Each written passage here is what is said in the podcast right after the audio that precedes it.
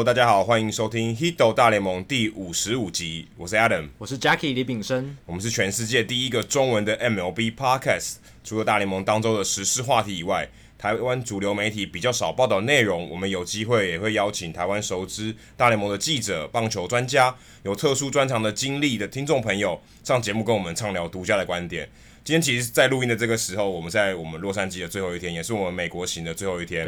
我们很高兴邀请到在我们洛杉矶的地陪 Hans，也是我们小人物上篮 Podcast 的主持人之一 Hans 来帮我们上节目。那这次很很荣幸邀请到 Hans，也是他人生第一次，他录了一百多集 Podcast，但第一次他跟真人录 Podcast。对，因为他们自己小人物上篮的 Podcast，他们三个人是在三个不同的地点，每一次都是用通讯软体做 Podcast。没，从来没有见过面，而且也从来没有面对面跟我们在 Podcast 中面聊过。他也是第一次上 Podcast 的节目，也是我们第一次访问的来宾有自己做 Podcast。对，很多很多第一次。那其实这一次我们来到美国，来到洛杉矶，要非常感谢 Hans，他做我们的地陪，帮了我们很多忙，然后跟我们聊了很多棒球相关的事情，然后也很荣幸。昨天我们三个人一起去看球，对，看刚好看到大谷翔平打出生涯第三轰，超开心的，而且我们还拿到了 Albert Pujols 的三千安计数器，呃，对，计数器的一个算是一个公仔，对，一个公仔，然后下面有计数器，你可以自己去调说，哎、欸，现在 Albert Pujols 打到第几支安打？我们还昨天看到两支安打，还不错，因为对以 Albert Pujols 的标准来说，单场两安算很好了，也是以他现在的标准，对，现在以前的话可能太低了，对，没错。好，那我们接下来就进行 Hans 的访问喽。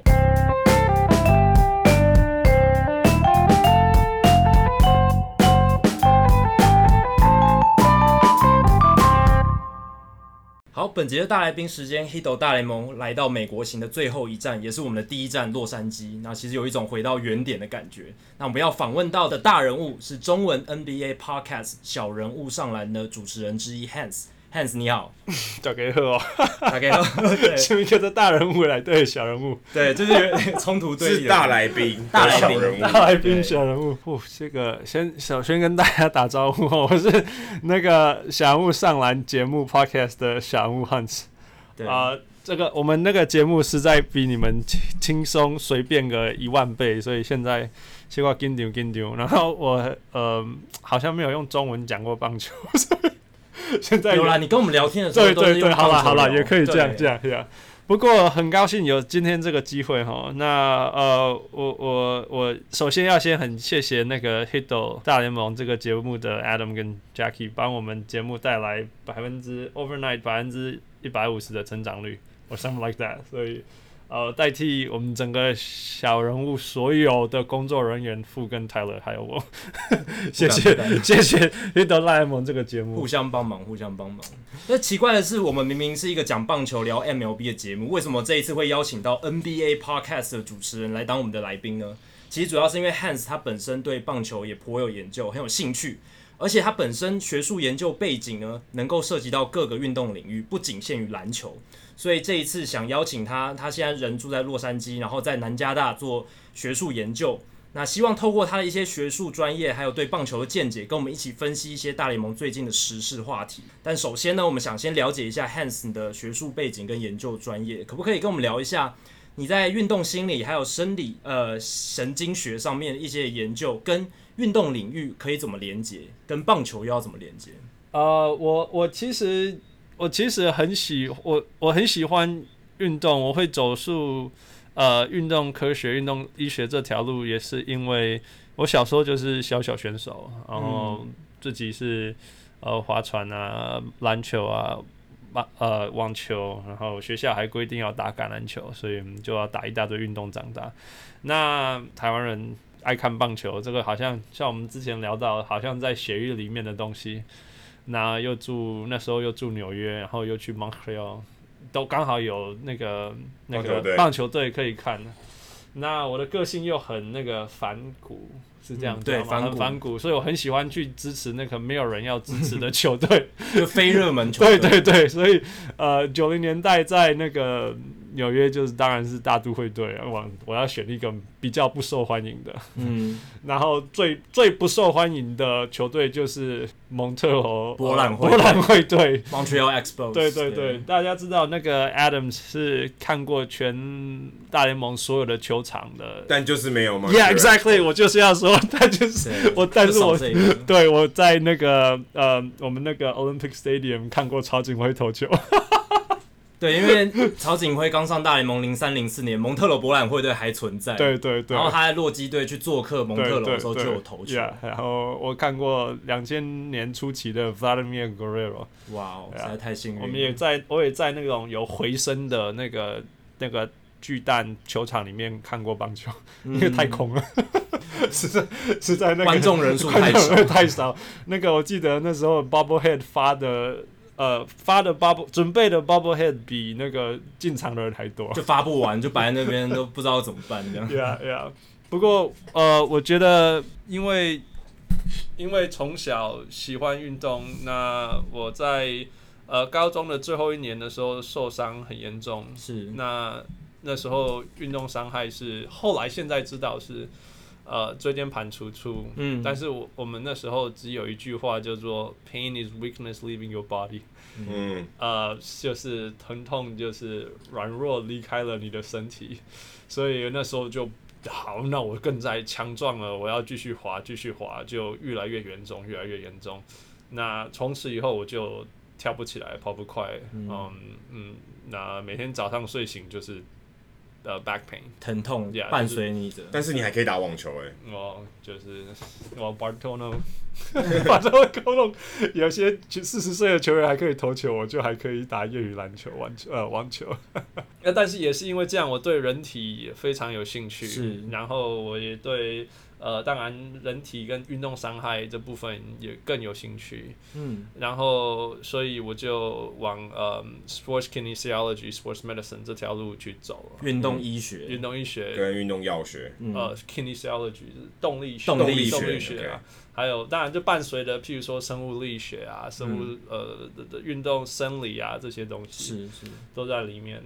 然后后来我有很很很运气很好，有机会可以去呃 La New 跟那个台湾的左训实习，嗯，所以刚好有这一些机会去接触到哦、呃、真正的顶级的运动员了。至少在台湾就是做世界级，我可以简单说，台湾的棒球跟左训里面的运动员还是无论如何是世界级的球员。但你看你怎么排他世界第几，但是还是世界级的球员。所以刚好也遇到陈金峰回台湾的那个时间，大概零六零七年的时候。对对对对，所以所以那那时候的台湾刚好，台湾的棒球刚好是呃旅美的这一波第一波回乡潮，回回回乡的那一个时间，然后也是那个两个两联盟合并的时候。对对对，所以那时候的棒球很有趣。那很多能量，对，哎，然后对未来是很有很有希望，也很有期待，对，新的期待，很有期待的。所以我那时候觉得说，哇，去 La New 真的是一种，就是小时候我们如果看到有人被打到，然后有一个 trainer 冲出来，哦，这是 you know something you dreamed about。所以如果我们回去看十几年前的有人被出征就打到，Hans 其实会跑出来。没有没有，我在二军呐，我当然刚进去一定是先带二军。是就是在老牛熊当防护员的时候，从二军开始带起，一定是先带二军嘛？嗯、对，一定是先带二军。那后来有带一军吗？没有，因为我们的好朋友都被抓完了。OK，后来 OK，所以这个就是赌博的案件，比较伤心的部分呀，是是是就是很伤心。那那个时候你看中华之棒整个发展，嗯，那时候你自己从国外回来嘛，对不对？嗯哼，你怎么看？就中华之棒当时的发展是怎么样？尤其刚好那时候两联盟合并，刚好提到，Yeah。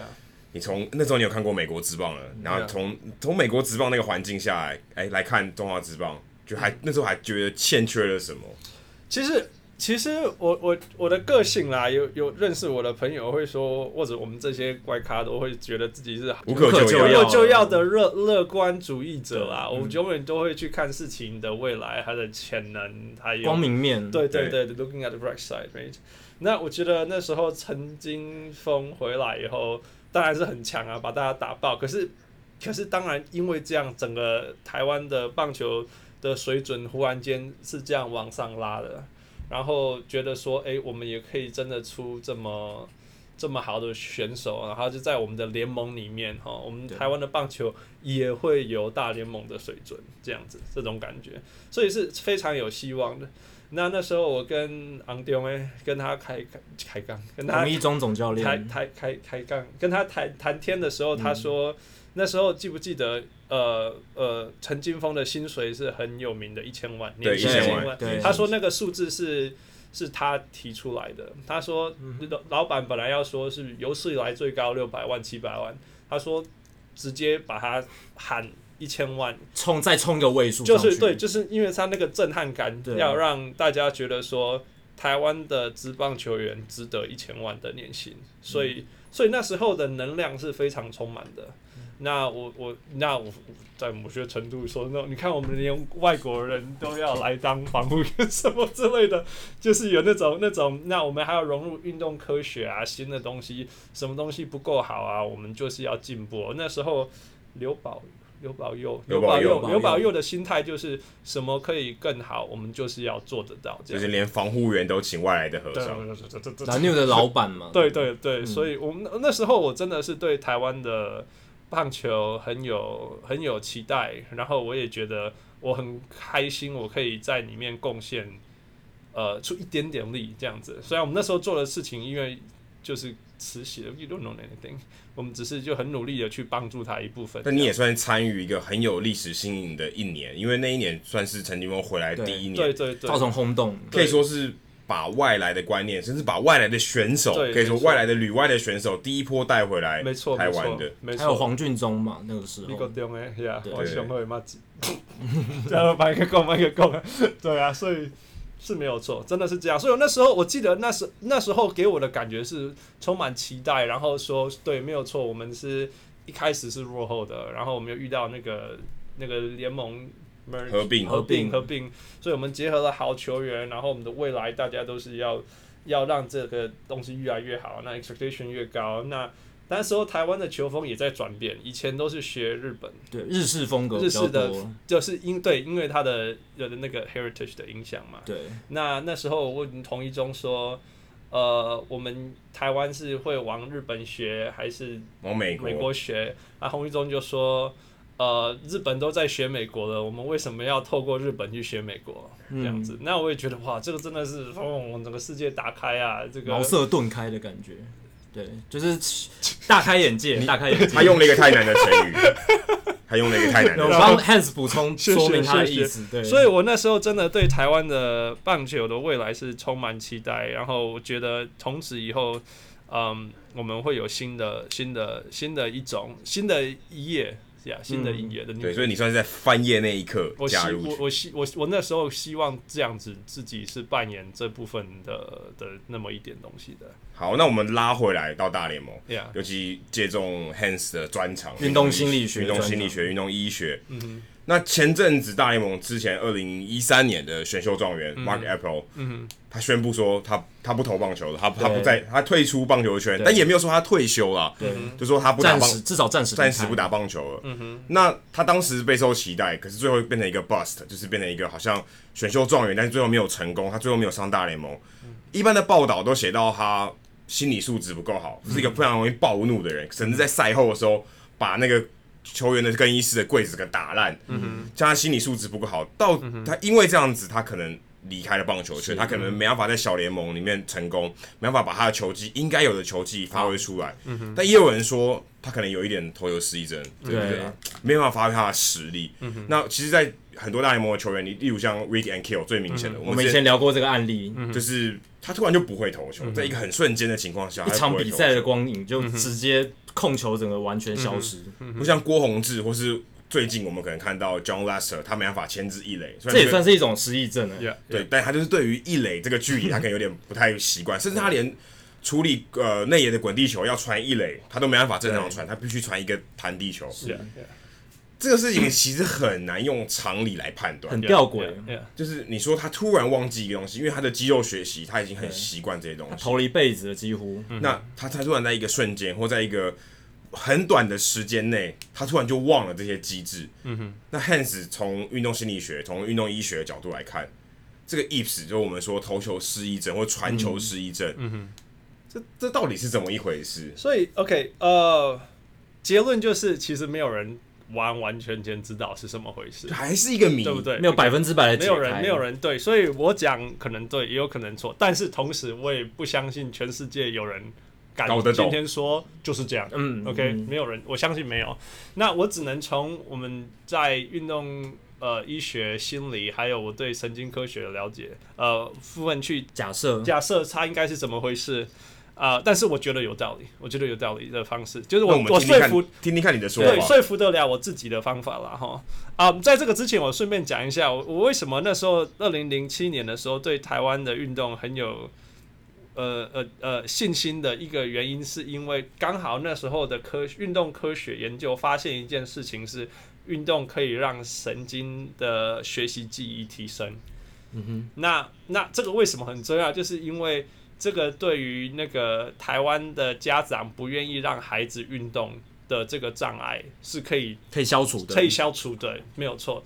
所以就是等于那时候刚好我也同时在做这个研究，是因为呃只有规律运动的孩子或老鼠或人老人。都会，他的学习记忆都能够帮助，学习能力比较强。对对，那运动表现还有课业表现，什么人格表现、抗压性、未来都会提升。那对我来讲，这是台湾运动很重要、很重要、很重要的一个新业、新新新的一章。对对对，一个新的想法。对，对，因为以前不让孩子运动，原因是因为怕以后不能念书。就是如果你去运动，就没有时间念书。对对对，可是这个是完全相反。那现在事实也证明了啦，哈。所以我那时候有认为一个很觉得这也是一个很大的，当然那时候也很天真呐、啊，就觉得说哦，这个车这个这个现象出现了，所以台湾孩子突然间就有童年了，其实没这么简单，就改变没发生那么快。对，就像我们觉得那个台湾的协会这类问题会瞬间 overnight 改变，其实也不是。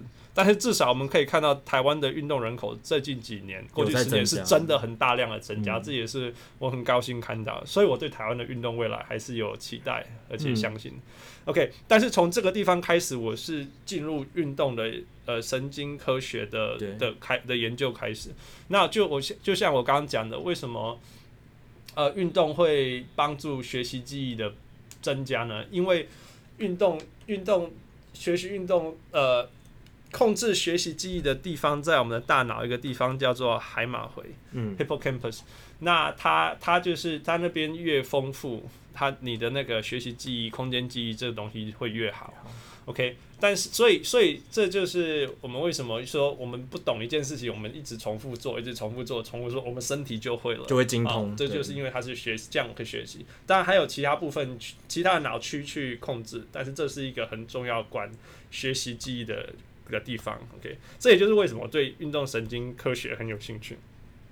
但是在它的隔壁有一个地方，它它完全在这个海脑回的隔壁有一个地方，就是 amygdala，叫做杏仁核，它是管情绪的，是它是完全是管情绪，所以你一个记忆，它对于我们的情绪是好的，是坏的，是伤心的，是难过的，都是都是都是在那边做连接的，所以人家说记忆跟呃情绪是连接的。是完全完全是合理，从生理上是合理的。OK，那我们大家同时也知道有一个东西叫做 PDSD，呃，创创伤创伤心理症候群。创伤心理症候群，它其实它这个意思就是说，你有遇过一个很大的冲击的时候，悲剧的事件，对，要么你就是会一直觉得这件事情很害怕，要么你会完全把这一段的记忆消除，完全好像丢到垃圾桶，没发生过的，对，没发生过的感觉。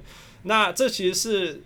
生物体的一种本能，本能保护机制，保护机制，除了为了生存的保护机制，因为他希望有一些生物，不管是人啊、动物、狗啊，任何东西都能够在遇到伤害后遇到两件事情：第一个是学起来，不要再犯这样子的错误；第二是这件事情实在太严重，发生的机会可能没有那么高。但是如果你还一直记得，你可能你的生命就从此以后受影响了。对，生存会受威胁。对，所以干脆就把它关起来。嗯、OK，那这个机制是很被呃去研究的。对，OK，那我们从这种角度换到选手的运动场上，这些很多我们讲到失去就是得到 IPS 的选手，通常都是在一场，在一个 moment。被打爆，或者是有那种很可怕的心理上，我们我们对观众来讲只是一场比赛，对，对他们来讲可能是人生最黑暗的那么一刹那，一生的冲击，对对，然后就关掉了。所以我猜的是这一个机制，在他的脑区里面或者类似的机制绝对不一样，跟那个那个 PTSD 不一定是完全一样，但是类似的机制被关掉了，被关掉或开启了，保护机制被开启了。And therefore，他的学习部分被关起来了。那我我猜啦，我真的是猜，嗯、但是他是和，因为他真的关关学习记忆跟管情绪，它是连在一起，非常接近连在一起。所以我猜是那时候冲击太大，大到他把那个 amygdala 这边关到关到那个杏仁核跟海马回，对对，这边都关起来。所以这个动作从此以后在他的记忆里面就关起来，或者是这个动作对他的情绪来讲是非常恐惧的。所以他本能很自然的就去压抑他，对，去避免掉。那除了像我们刚才讲的 Michael Apple 是，他有点愤怒，他不是说可能是一场失意的比赛，可他可以感觉到愤怒。嗯哼。那像这种也是一个运动员正常的反应，然后甚至会影响他之后的投球表现嘛？可能就是你像刚才讲的情绪会影响他的机运动机制。因为很多美国运动员他情绪是很外显，yes yes，这会影响他们表现吗？OK，我觉得这个部分也非常非常有兴趣。我们先刚刚先刚刚那部分，我们先 draw a conclusion，就一个做一个呃结论，结论就是说学习记忆跟情绪是非常有强烈连接的。是是 OK，那我们再往呃运动员的的童年年轻的细胞推推推，就是说我们成人的行为完全受我们不要说完全，很大一部分受我们年轻时候的。做过的事情、经验影响，这个是我想大家都可以呃 relate，可以可以感同身受。对对对，就是说，譬如说我小时候做这件事情曾经被惩罚，那这件事情对我就会以后都会有影响。那我这件事情受到鼓励，那对我以后也有影响。一个是正面，一个负面，或什么都有可能。OK，一开始我在几年前，如果我认识一个人，他跟我讲说，哦，他遇到大场面，他都会。紧张、紧张、缺球，嘿，我都会说啊，这一点鱼，什么草莓组啊，什么细海波超鬼啊，什么之类的。我那时候刚开始的时候，我都会这样子觉得。可是后来我发现我完全错了，我完完全全被被这种呃，I was humbled，就是受到一般的想法影响，完全错，完全错了。因为呃，其实是相反的，就是说，其实大部分这一些呃，后来会有一些。心理问题啊，心理抗压性问题，或者是有恐慌症的这些球员，其实都是小时候经历太大的冲击，所以使得他的 amygdala 包括其他脑区，还有那个刚刚讲那个情绪的杏仁核那边，对，瞬间受到太大的压力，所以压抑了这个脑区的成长，所谓的完全成熟 mature maturation。嗯，那其实我们这个脑区一直是到二十一岁才到真正完全。成熟，这也是为什么美国的喝酒喝酒是到二十一岁才合法才合法，是因为他们不认为 physiologically 生生理上人的情绪到了二十一岁以前够成熟去做所有的事情的决定。所以那些没办法负荷大场面的选手，有可能是小时候的受到了冲击，造成他变成职业球员以后表现没有办法那么好。就是我们我只能用假设，那从 NBA 是完全可以符合，就是说 NBA 太多球员是在街头上长大的，嗯，所以要么他们就是什么十岁以前搬过三十次家，包括住在街上，或者是在什么十六岁以前看到他的最好的朋友被枪毙之类的，在他面前之类的，那这种创伤一定都远大于我们说什么家里有人过世，我觉得啦，哦。就是，或者是说，就像家里有人过世这么大的冲击这样，那我觉得在你要说外显也好，但是美国这种外显 at the same time 是一种男人给我长大，嗯，哭个屁的这种心态。心态转变。氛围下，其实男人或男孩是没有机会去处理自己的情绪，是伤心或情绪什么，因为他们必须就是继续往前走，继续往前走，甚至什么 suck it up，be a man。Grow up, you know, it's past 是要很坚强的承受这一切，所以反而是没有机会去去处理，好好让这件伤痛的事情、嗯、呃处理完以后，能够从中再站起来，对，比较像直接把它收起来放在旁边。所以从心理学上，它是很容易、很有可能就留在那里一辈子的事情。OK，回到 Mark Apple 身上，他是一个 Christian family 长大，呃，基督教基督教，天主教，天主教，他是天主教长长大的。Anyway，那种东西是不允许你在那边发脾气的.你懂我意思吗？那种那种教学，那种养成是比较压抑一点。只要说那种无限的正面，无限的正面思考，嗯，and there and and 所以你根本没有办法去吐露你的不满、你的生气、你对什么东西。我就说抱怨其实是一个很天然的反应，可是，在基督教的社会，像我是一个很呃基督徒，我我我们的社会里面是很少接受这种东西的。就是自己有什么悲伤的情绪，很少吐露出来。你悲伤可以，悲伤可以，愤怒不行。OK，比较哦，愤怒的愤怒不行，哦，抱怨不行，抱怨不行，负面的一些情绪，对对，不然就是你可以在那边爆发，可是大家会跟你讲你这样不对。OK，呀呀，所以你的这一些情绪的 outlet 其实是跟负面做连接的。所以我，我在我在我只能很很远方很远方的去猜说，这些曾经得过 IPS 的球员，包括 Mark April。这些人他一定是 一定他的成长过程当中，我相信曾经曾经做过一些心理上的创伤，让他的脑区没有没有得到所谓完完全全的成熟。那其实这也不是只有选手而已啦。嗯，有时候我将我相信我们很多人一般人一般人都有一些不好的童年之类的，只是这些问题不会被放大，因为我们又没有去大联盟投球，对，因为我们没有没有媒体记者在旁边，也没有人观察他的投球表现，所以一般人的情况可能没有被凸显。对，而且我们也不用在这么高水准的运动竞技场上。啊，但是我们可能在职场上对，有可能会遇到，就是 OK，如果职场上你遇到一个非常情绪大的波动，对，情绪非常大的波动，你可能会造成一些。专业上的错判断的错误，哦呀，绝对有可能。而且我你们其实我到现在三十几岁，我也才慢慢回去想说，我小时候其实我小时候每四年搬一次家，嗯，也对我有没有造成什么影响？我的文化上啊，我的根啊，还是什么之类。所以，我们其实每个人内心都，这也是要跟大家讲，就是不要去忽略或者是排斥自己小时候或心理上有什么。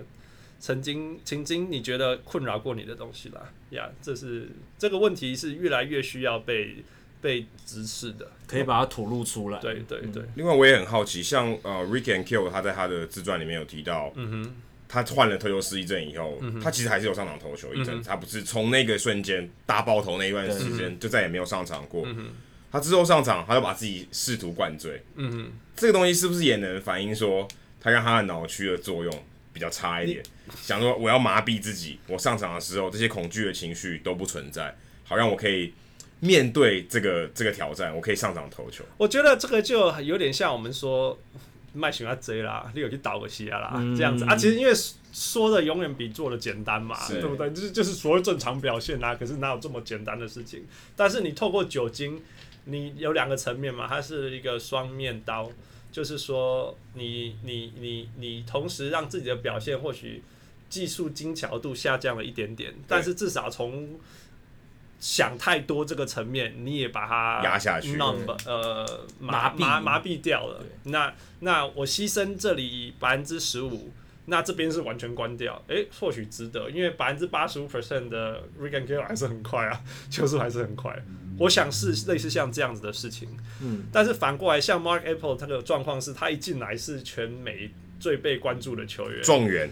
根本没办法有任何一点点喘息的空间。今天我猜，如果他是被第五轮挑到，嗯，说不定他今天的状况，他那时候就不需要经历过那么多，每一场都一直无限的失败。对，那反过来讲，就是我们现在知道有什么可能的原因造成这一些 yips，或者像 John Lester 他没办法牵制，没办法传到一垒。那有没有办法，就是逆转这个情况？就比如说，让他把以前的伤痛吐露出来，或者是他经过经过一些修复的过程，让他去克服这样的情况。Yeah, yeah，我我觉得这个问题很好哦。我们我我先举一个例子，就是张张志佳。张志家，张志佳，张志佳是一个，他得 IPS 以后还继续投，郭宏志也是。嗯，但是张志佳是一个很明显，他不是张志佳了。对，他完全不一样，他已经不是以前在以前的 那种很强的投手，而是他不是他不是那个投手张志佳，而是那个铅球推手张张志佳，因为他就是在因为后来的投球姿势其实很像推铅球，以前我记得他的手几乎快要摆到最下面，快碰到投手球。他后来的投球姿势几乎完全改了，这边像他拉在肩膀上，然后推出去的感觉，整个投球机制完全不一样。虽然投球的人还是同一个人，可是他已经完全不一样了。这部分我们跟运气那时候运气很好了，刚好在台湾参加运动生物力学的会议，然后。台湾的这个领域就这么几个人，然后他们邀请到林华伟，林华伟教练，对对，林华伟教练神拜来演讲，那我们就问到他关于这件事情，那他说张志佳那时候就真的完全就是忘记了，那但是他们能够做的就是找一个张志佳可以 cope 可以处理的，对对，就是他可以 handle 的方式，还可以把球送出去就对的方式，然后球威。百分之七十五 percent，百分之六十张志佳好了。但是张志佳的心脏是大家知道超大颗，不会紧张，而且很有经验，知道怎么样配他的球，嗯、知道怎么牵制一垒，永远知道可以牵制一垒嘛。嗯、所以，所以，所以就这样子继续让他的生涯延长，这样子。OK，那当然，这你要说这是成功的例子嘛？我我当然从我们这种运动心理学家的。角度或甚至甚至运动力学的角度来讲，因为他完全没有发挥他身体其实可以发挥出来的极限的极限，那当然是一个不成功的例子。我们不要说失败的例子，嗯，但是但是这是这是我们可以看到一个例子。那其实郭宏志是一个成功的例子，他只是一直又忘记，哦，他也一直又开刀，对对对对对，就是他曾经在台湾不，他曾经在。呃，道奇队成为当季最强的冬季中继投手嘛？对对对，二零一零年的时候，对对，然后后来又忘记了，那可能是受伤，可能是什么之类。我觉得他他是因一直是一直把自己突突破那个极限，然后把它硬找回来。嗯、可是你知道，他就是边缘人。可是我又不能说边缘人，他真的是 walk on eggshell，就是一直在走那个随时是自己的生理的极限跟心理的极限的那一条钢索的人，嗯、就是。他他的他必须要让自己能够这样子表现的前提是他要用所有的意志力、信心，还有自我提升，让自己相信说我还可以投球。嗯，然后他真的去投，诶，结果不错，所以是一个正向的回馈。是，所以就是你你大家知道他为了晚上投三颗球，要从早上六点啊不九点开始一直准备热身这些所有事情，所以让他自己可以相信说我今天晚上。晚上八点四十五的时候可以出去投球，对对不对？Hans 讲到这个是用推到极限的方式，然后去希望可以恢复。对，那我觉得 Lester 他的方式是另一种，他把他降低他的 effort，他努就是说他传一垒传不到嘛，那我就用弹到地面的方式，对，这也是一个方法。OK，John、okay, Lester 的做法是，John Lester 的做法是我比较像张志佳，我就是完全找一个。完全另外的方式，完全不同的脑区，完全不同的回忆，嗯、这个东西跟我以前没有关联，and therefore 我完全不需要去担心它会造成呃诱发出以前的创伤。OK，那郭宏志是相反，郭宏志是我必须要把它找回来，但是我每一次找回来的那个 baby steps，它都是给我一个正向回馈的，所以这个正向回馈就会让我再相信下次会更好，and therefore 下次会更好，therefore 下次会更好。如果他有一次被打爆。有可能又回去，又又不见，又被打回去。所以结论就是，面对 Eaves 会面对投球失忆症，一个方法就是正面迎接他，就像龟宏志。可是你可能每次只有一小步、一小步、一小步。对对对。另外就是像张志佳或 John Lester，嗯哼，或者 Rick and Kill，Rick and Kill 可能是换了另外一个，对他也是头变成打，对对。那张志佳或是 Lester 肯定找另外一个方法来完成他本来应该完成的工作，投球或是牵制传一垒，嗯哼，就找一个之前完全没有探索过的脑区去重新开发。对对。不过事实上，就算是这样子，还事实上还是没办法解决 Eaves。对，还是一个谜，真的没办法完全成功啊！你看，像 Lester 他的传球还是没办法像一般投手直接传到一垒，直接传到三垒。我们我们其实我们说要不要能够完全解决 Eaves？我们回到一个很根本，就是说。也没有人可以完全治疗心理疾病。我们在医学上，我们还是没有办法。你们大家知道 John Nash 那个 A Beautiful Mind 那个数学家，那个数学家有一个电影，对不对？你们记得他最后人家问他说：“你是不是好了？”你们记得他说什么吗？不记得。哦，他说他们一直都在，只是我知道他们现在是哦，我我回顾一下那个故事，是因为他有幻觉，他会看到，他会看到其他人看不到的人。对，然后他就跟他们对话，跟他们讨论这样，然后丰富他自己的世界这样，然后他他人家就这样觉得他是疯子啊什么事？当然那个时空背景当然觉得他是疯子。那后来人家说，你是不是好了？哈，是不是你的那些孩子啊都不见了之类，那个幻觉都不见了？他说一直都在，只是我现在知道他们是幻觉而已。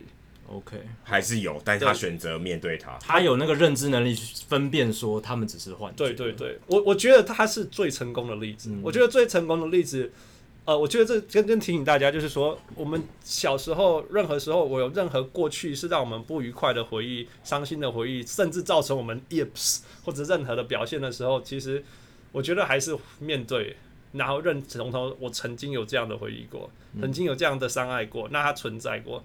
但是我现在知道，我不会让他继续 haunt 我了，继续影响我，对，干扰我。对对，我觉得这是对我来讲，如果我今天是一个 sports psychologist，我去呃跟我的 client 讲话的时候。我会，我想我会是这样子去跟他，是，就去跟他沟通的啦。嗯，这不容易。对，那这次 Hans 机会难得来跟我们分享，那我们也想聊一下最近最热门的话题，就是大谷翔平。那其实我们从春训的时候就一直有在跟 Hans 聊大谷的状态。那当时大谷其实状态不是很好，投球表现、打击表现都被放大检视，那表现并不是理想。但是到开季之后有不同的风貌。不知道 Hans 你怎么看？从春训到开季，观察大谷的投球跟打击状况，可不可以跟我们分享一下你的看法还有观察？OK，呃，这次也很很很很荣幸有这个机会，因为跟 Adam 还有 Jackie 来，我去到了离我好远的 Angel Stadium 天使球场，天使球场。好，我你是开玩笑啦。呃，看大谷，然后昨天运气很好，刚好看到他打出全垒打第三轰，第三轰全垒打。如果他这球季没有再打全垒打，我们也可能就是我们代赛嘛。那对啊，刚好刚好呃呃，Adamson and and Jackie 当到 LA 的时候，刚好他在春训状况很不好，所以我们刚好很密切的观察他从春训到美国。一直这样嘚嘚嘚嘚嘚嘚嘚到今天，你们刚好还看到他的第一场先发，先发对，在奥克兰那边，Quality Start，整个整个美国为他说这是 Real Deal，到到我们又见证他打连续三分球，所以这个这个起伏真的是大到远远超过我们的想象想象或预期。我们那时候的讨论只是说，如果他投球顾好，我们就觉得 OK 过关就赚到了，就过关了，天使就算赚到了，对啊。结果现在不止。投球顾好，还打击爆炸。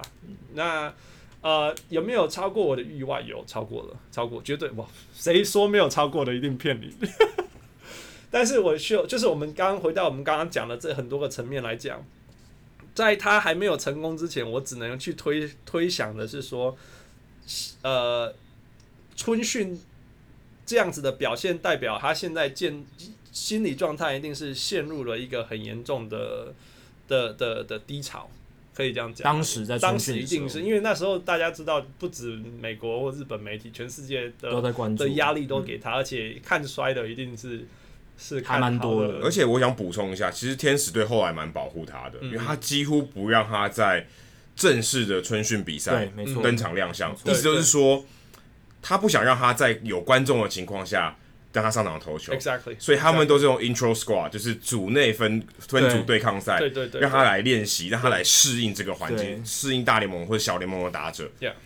所以其实可以证明，刚才 Hans 说的，他的确需要有一些心理上的辅导，可以说是帮助啊，就是希望他不要这么快接触到这些压力，对，隔开一点点，因为像那种。Intro Squad 就是组内对抗赛球场最多最多极限就几百人，可能一千人。哦、嗯，没有，我们上去看的时候大概不到两百人，包含记者扣掉的话，可能只剩一百个人。就算那个春训球场整个爆掉，不可能超过很多人。所以这样情况下，大谷其实是可以应该比较自在一点，而且绝对也没有人说什么他投就是。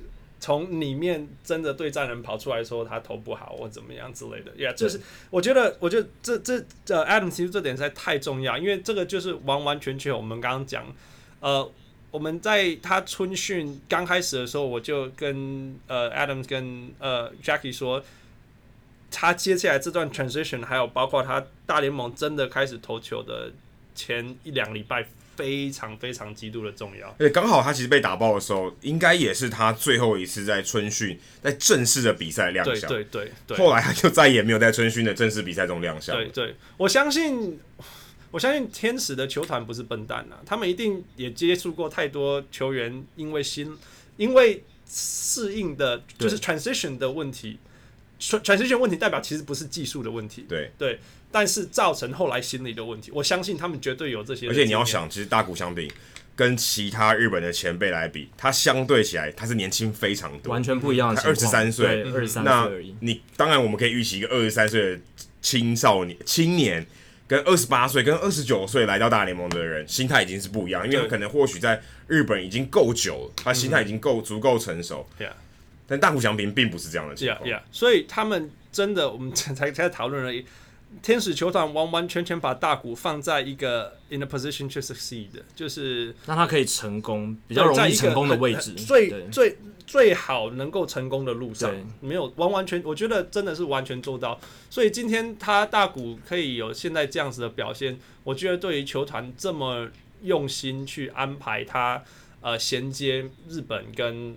呃美国这一段过程是非常非常有关系的，因为 OK，我们今天假设用最坏、最最最坏的假设，日本球员从小到大也没有经过很大的创伤压力，我觉得一定有啦，因为日本超球员什么那个那个压力性的文化一定是存在的。OK，所以假设他是一个曾经有经历过不好的回忆，然后到大联盟的前 Let's say 一个月，嗯，是砰像 Mark Abel 这样爆掉。你你觉得他有没有办法走回来？我我不敢说嘛，当然也不敢说他一定会失败。但是因为他接下来他现在这个 transition 过来成功了，现在看看起来是成功了。那他这个接下来他就是一个 positive feedback，就是一个正面成功经历，正面成功经历，就是会越来越打越打越好的一个趋势。接下来就是能够让他从自己的运动表现来出发，来出发了，呀、yeah，所以这实在是真是很开心呐、啊。那我会这样子讲的原因是因为。我还我看棒球，我超喜欢看人家的肢体动作，对他的眼神、他的嘴巴、他的不不经意的摆动、啊，摸，摸在哪里？对对，我非常非常非常爱看这种这种东西。譬如说，他前一投怎么会投到地上啊？投到哪里去了？那必须说，他刚来的时候，肢体语言是不不。不乐观的，不是很正面，不乐观的。有时候你春训，你会看到一些老老经验投手被打七分什么，他都没有差，走走走，投完就下去了，看起来还是很自在，没没有什么感觉。对，那个就是上来热身。对对对，那你就知道说这是 spring，you know，就是 nothing，只是春训而已，不是很重要。大大谷他来的时候，他的你会看到他一球比一球还要紧张。那后来以后，整个身体的，如果你有抗心心呃运动生物力学的习惯的话，你会看到他动作跑掉了。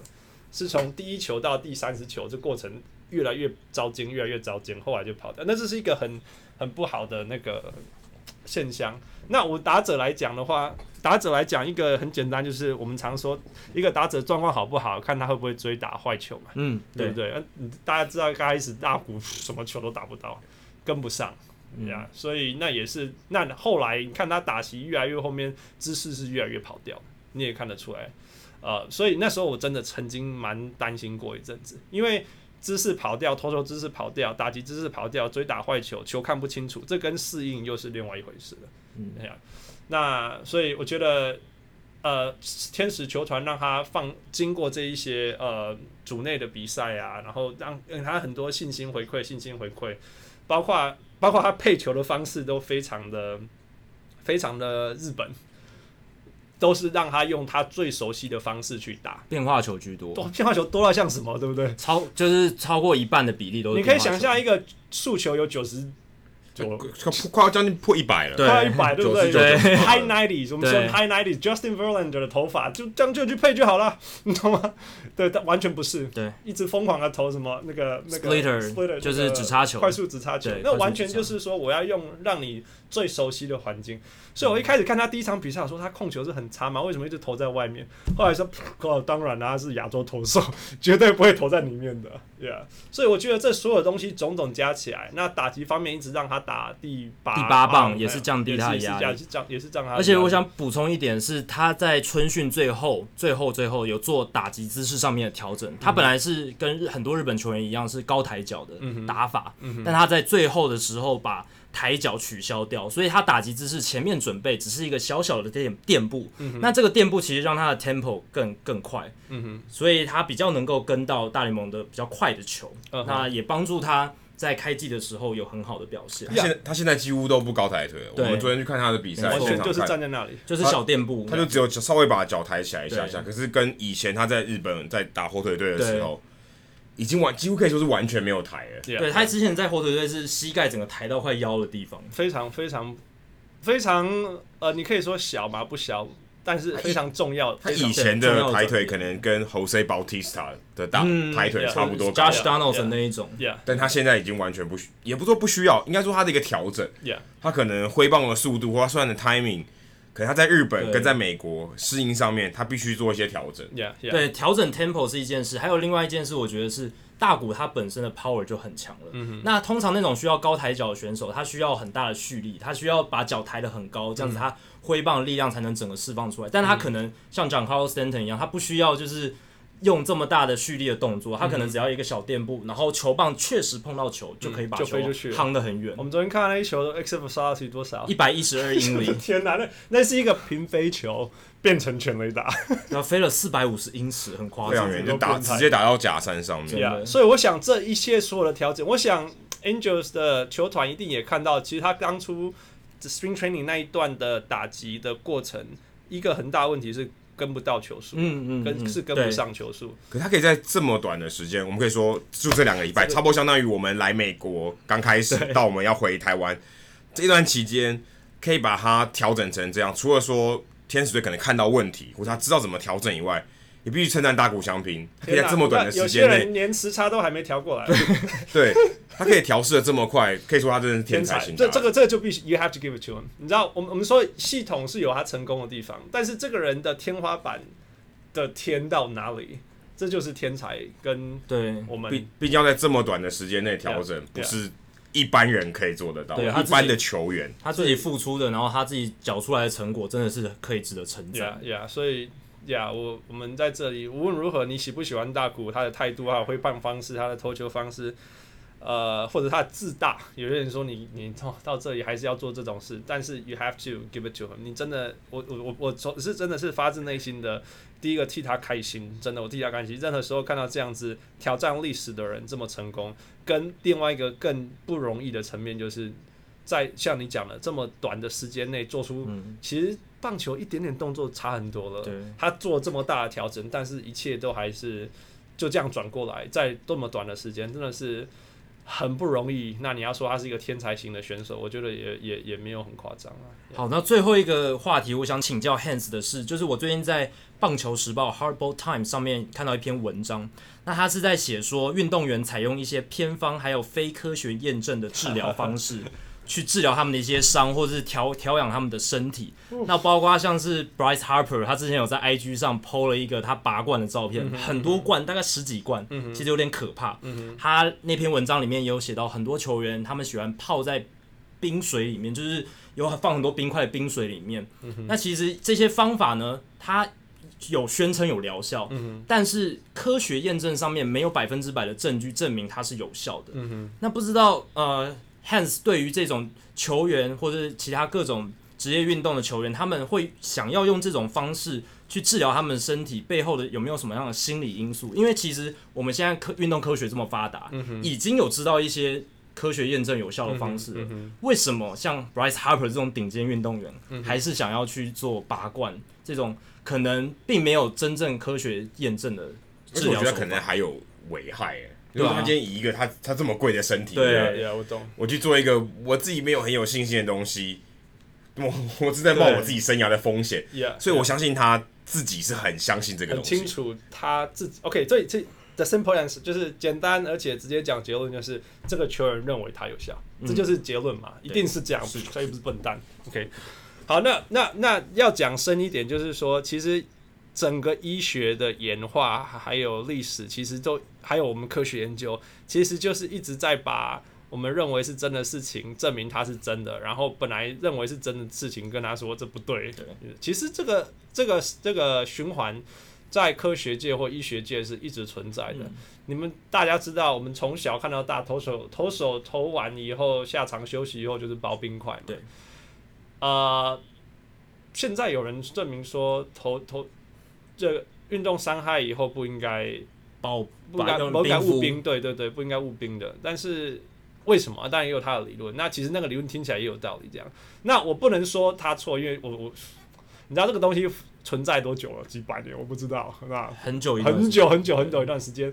那你说这些过去所有的投手冰敷以后都说都都那种比较舒服的感觉都是错的吗？你懂吗？OK，但是我认识不想要冰敷的投手啊，就是米戈东啊，米戈东他不是有一阵子他转黄米戈东是黄俊忠，对，黄俊忠一一开始还是先发，后来跑去中继，记不记得？对，他说他如果是知道隔天会出差，他不要去冰敷。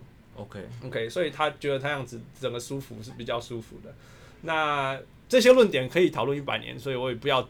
进去讲这些东西，但是我必须说，其实每一个疗法，包括什么呃，CO 的那个干冰疗法，或者是什么高压氧疗法，还是什么呃呃液态氮气体的冷冻疗法，嗯、或者是拔罐啊，或者是针灸，其实它都有某一些程度上的，你可以为它辩护而讲的科学在背后面。是，那其实。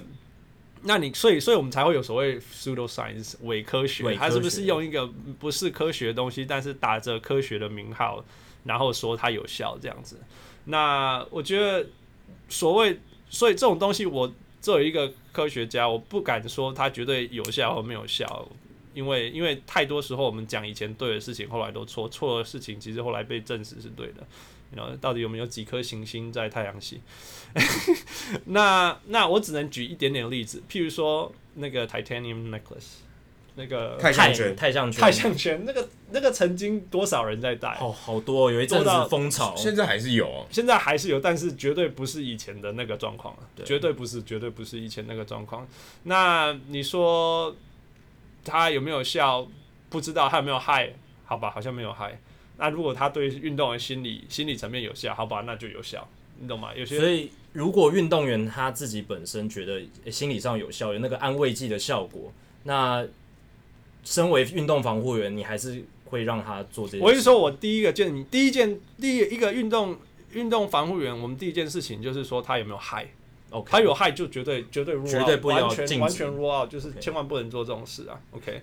但是如果他没有害，但是这个选手说，但是我觉得这样我比较 OK，Why not？比较舒服。第一个，第二是我说有一些比较 aggressive，呃，激进的激进的做法，譬如说敲骨中台湾的或者是中医的所谓炒整骨，你大家可以，大家你从西医的角度想，敲骨是完全完全是相反 counterintuitive 的做法，反直觉，对，反直觉的做法，因为受伤就是要固定，就是要冰敷，就是要压力什么之类。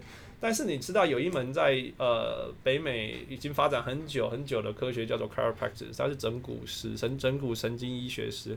哦，最近有个学弟也学这个出来，他那个就是很用很很很完全的手的方法去把你的骨头神经呃肌肉这些东西做调整，那完全把咔咔咔咔咔这种声音全部出来。科学化的整骨，对，是科学化的整骨。那你可以，你你叫一个骨科医师看那个，他一定说你疯了。你不要去相信这一套事情，但是但是我自己的腰也是这一套救起来的。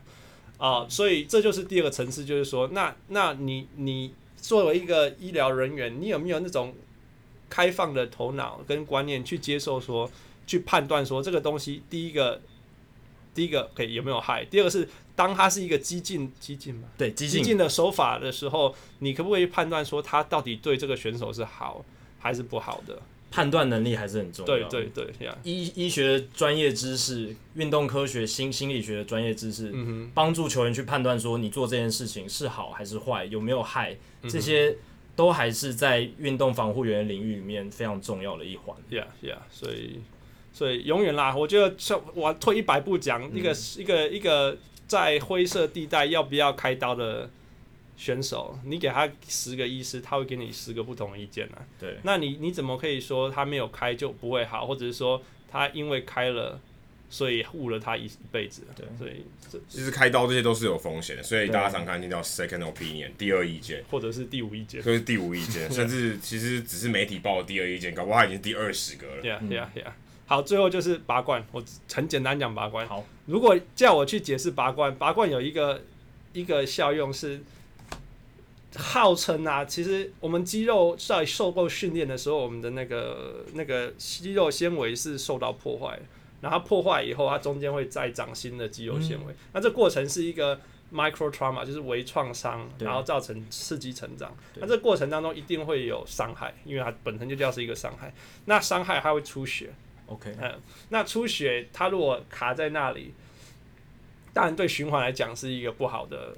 对。结果，那所以保守做法就是你都不要动它，然后自己会代谢掉。那如果你用物理的方式去推它、去按摩它，OK，适量正确的方式，它有帮助，这个也绝对没有问题。所以运动按摩是一个艺术，而且很重要。日本选手非常重视这个，日本不是笨蛋。OK，那第三个层次就是说，那我们怎么把这一些淤血、O C 这种东西带带快一点的离开身体，更快？那拔罐这个这个科科学的层次就是说。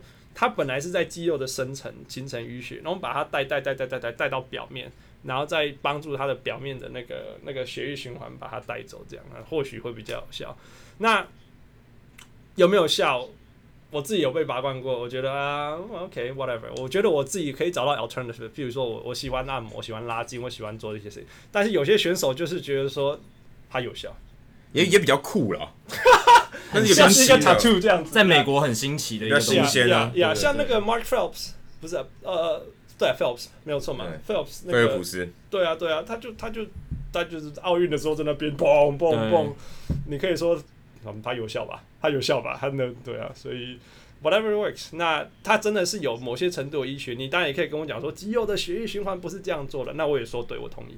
是，但是 it work 好，那今天时间也差不多了，非常感谢 Hans 接受我们的邀请，跟我们聊了这么多运动心理学、运动生理学的一些话题，还有大谷翔平的观察等等。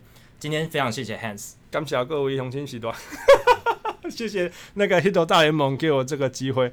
那如果大家不不气嫌，欢迎来我的那个小人物上篮听听看。如果大家喜欢 NBA 的话，哦对，欢迎大家，也希望大家到 Podcast 上面去搜寻小人物上篮这个 NBA Podcast。如果你对 NBA 有兴趣，一定也会喜欢他们的节目哦。对啊，谢谢谢谢。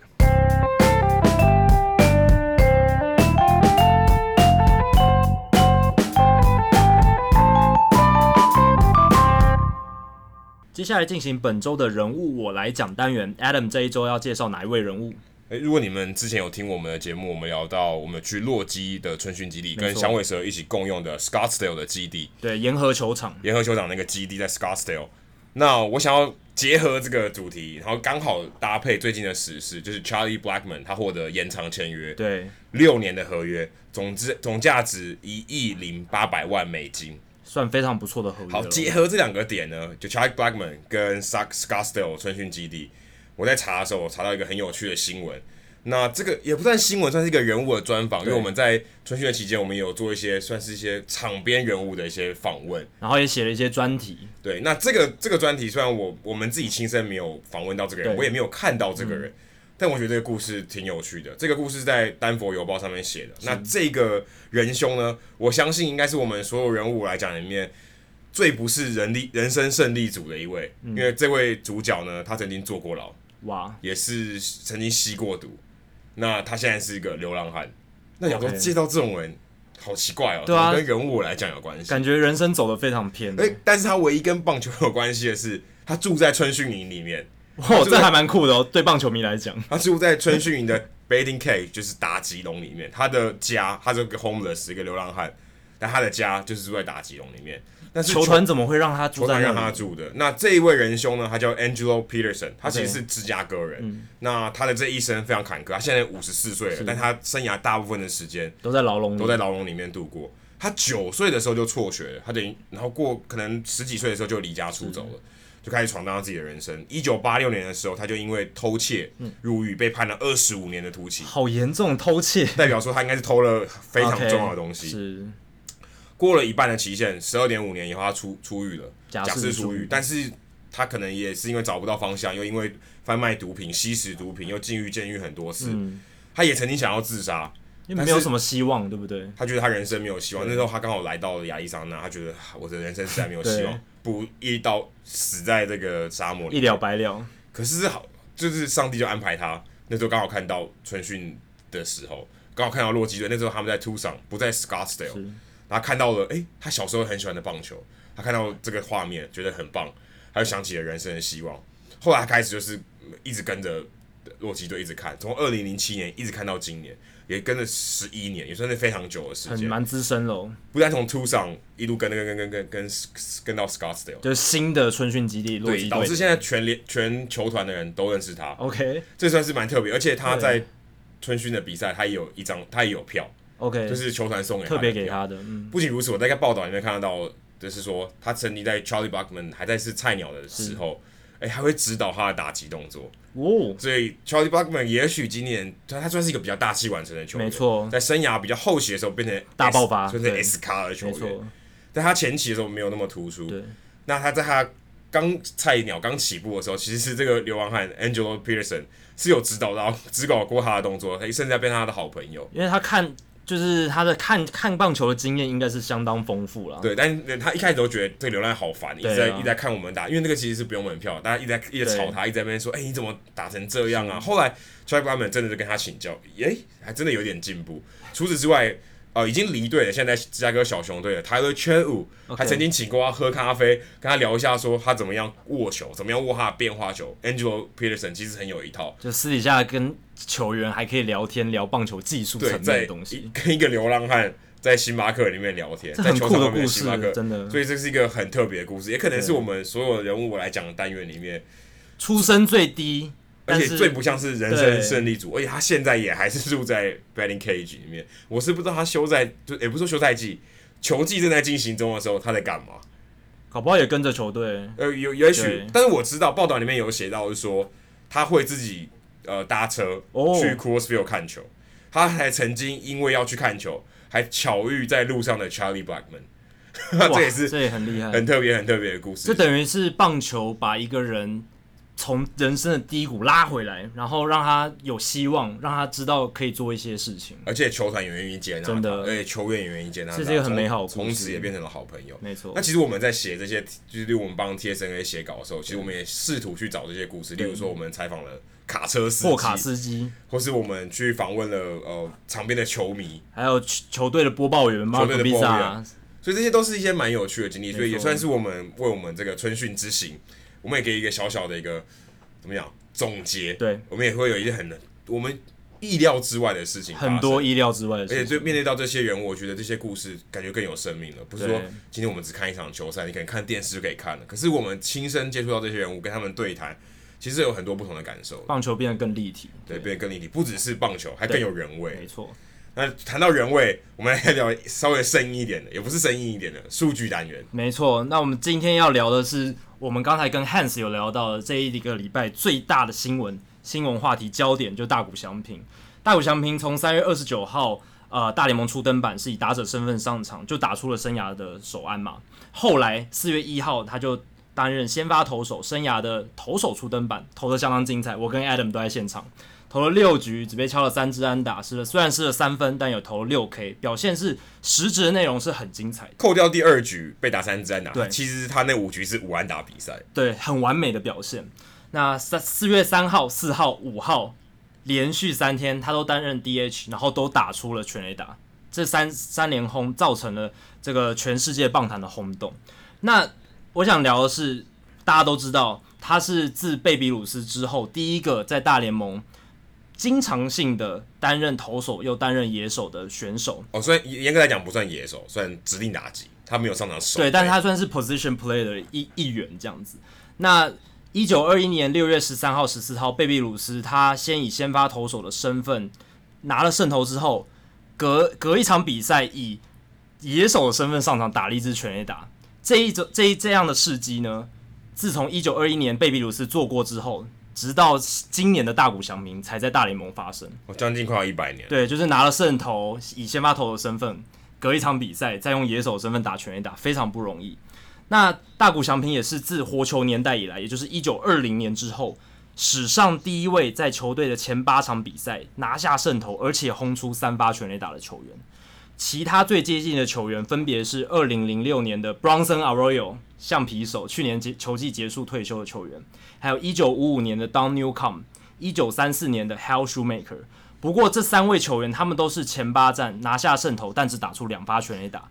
大谷等于是第三轰，但还有点不太公平，因为这两这些投手应该都只有上场两次，就是可能他上场的机会比较少，但是他因为他有指定打击，所以他多上场，有更多的机会打出全垒打。对，这因为像 Arroyo、Newcomb、Shoemaker 他们这些球员都是在担任先发的时候以。投手的身份上场打击嘛，那个时候还没有指定打击的制，呃，Arroyo 有，但是他在国联，所以他们都是投手要上场打击的身份。不过大谷有打指定打击，他每一场可以上场打三次、四次等等。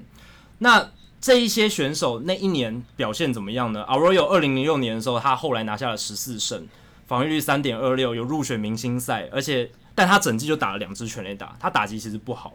那 Newcom 那年拿了二十胜。防御率三点二零，也有入选明星赛。Shoemaker 拿了二十三胜，防御率三点一八，然后挥了六支全垒打。所以这些球员其实那一年投手的表现，以投手身份的表现，其实都很不错。搞不好大谷也有机会乘着这个趋势，拿出很好的投球表现，整季的。那其实还有另一个大谷非常有趣的数据是，在美国时间四月七号的比赛开打前，他拿下了一胜嘛，而且有三轰。这个比皇家队全队表现还好，因为皇家队截至四月七号只有拿了一胜，而且全队只打了一发全垒打，超级可怜。而且大谷翔平一人的全垒打数量就比皇家、老虎、马林鱼等三支球队都还要多。那应该只能维持这个礼拜了。对，不过还是很厉害，就是他能够在那么短时间内就挥出三发全垒打。那大联盟自从二战以后呢？只有一名球员比较是在野手跟投手两端都做出有感贡献的，他的名字是 Willie Smith，他也是大联盟史上唯一一位曾经执行二刀流的黑人球员，很有趣。他在一九六四年的时候被交易到天使，那那一年他上半季主要都是担任投手，就是投有上场投球了十五次，不过他不是先发，他都是后援，然后都是那种败战处理，投了三十一点二局，然后其他时间他都是。担任代打居多。那后来六月十三号之后呢，他开始稳定的以呃角落外野手的身份出赛，打出了三成零一的打击率，还挥出十一发全垒打。所以那一年他等于是有担任投手，也有担规律的担任野手。那这样的事情是二战之后非常少发生的。那 Willie Smith 算是一个呃。比较有表现、值得一提的选手，那再来就是我们现在看到的大谷翔平，但他的投球的载资力远不如大谷，远不如，因为他第一个他是一个败战处理，第二个他是后援投手，第三个他是呃他的防御率虽然是二点八四，但是样本只有三十一点二局，而且你要想他其实在呃六月三十号只上场投球一次，他大部分之后的时间都是专心在上场打击。所以不能说他是重复重叠的身份，像大谷这样。大谷等于一个礼拜，呃，就五天之内，他还要上场至少打两次到三次。没错，然后还要担任先发投手的角色，尤其是在身份重叠的情况下，真的很不容易。所以。我们看到他在开季有这样子突破性的表现，真的很让人兴奋。他应该要领两份薪水啊！对啊，我觉得他这样子的内容真的值得拿野手跟投手两个两份加起来。而且他只占一个名额啊，对啊，所以他可以他领两份薪水是相当合理的。我还帮你省了一个名额。但是现在天使队只要付他大联盟的底薪，这个有点犯规的感觉，真的。但是没办法，规定就是规定，规定就是规定。但对之后会补偿回去啊！我相信之后大他可能跟球队签延长合约，把它补回来。对，可能一年一个球季、两个球季之后，大联盟认为并不是那种他们在签约之前有私通好的情况下，他们就可以签延长的合约。那到时候我相信天使会有很好补偿。那只要大谷他保持健康。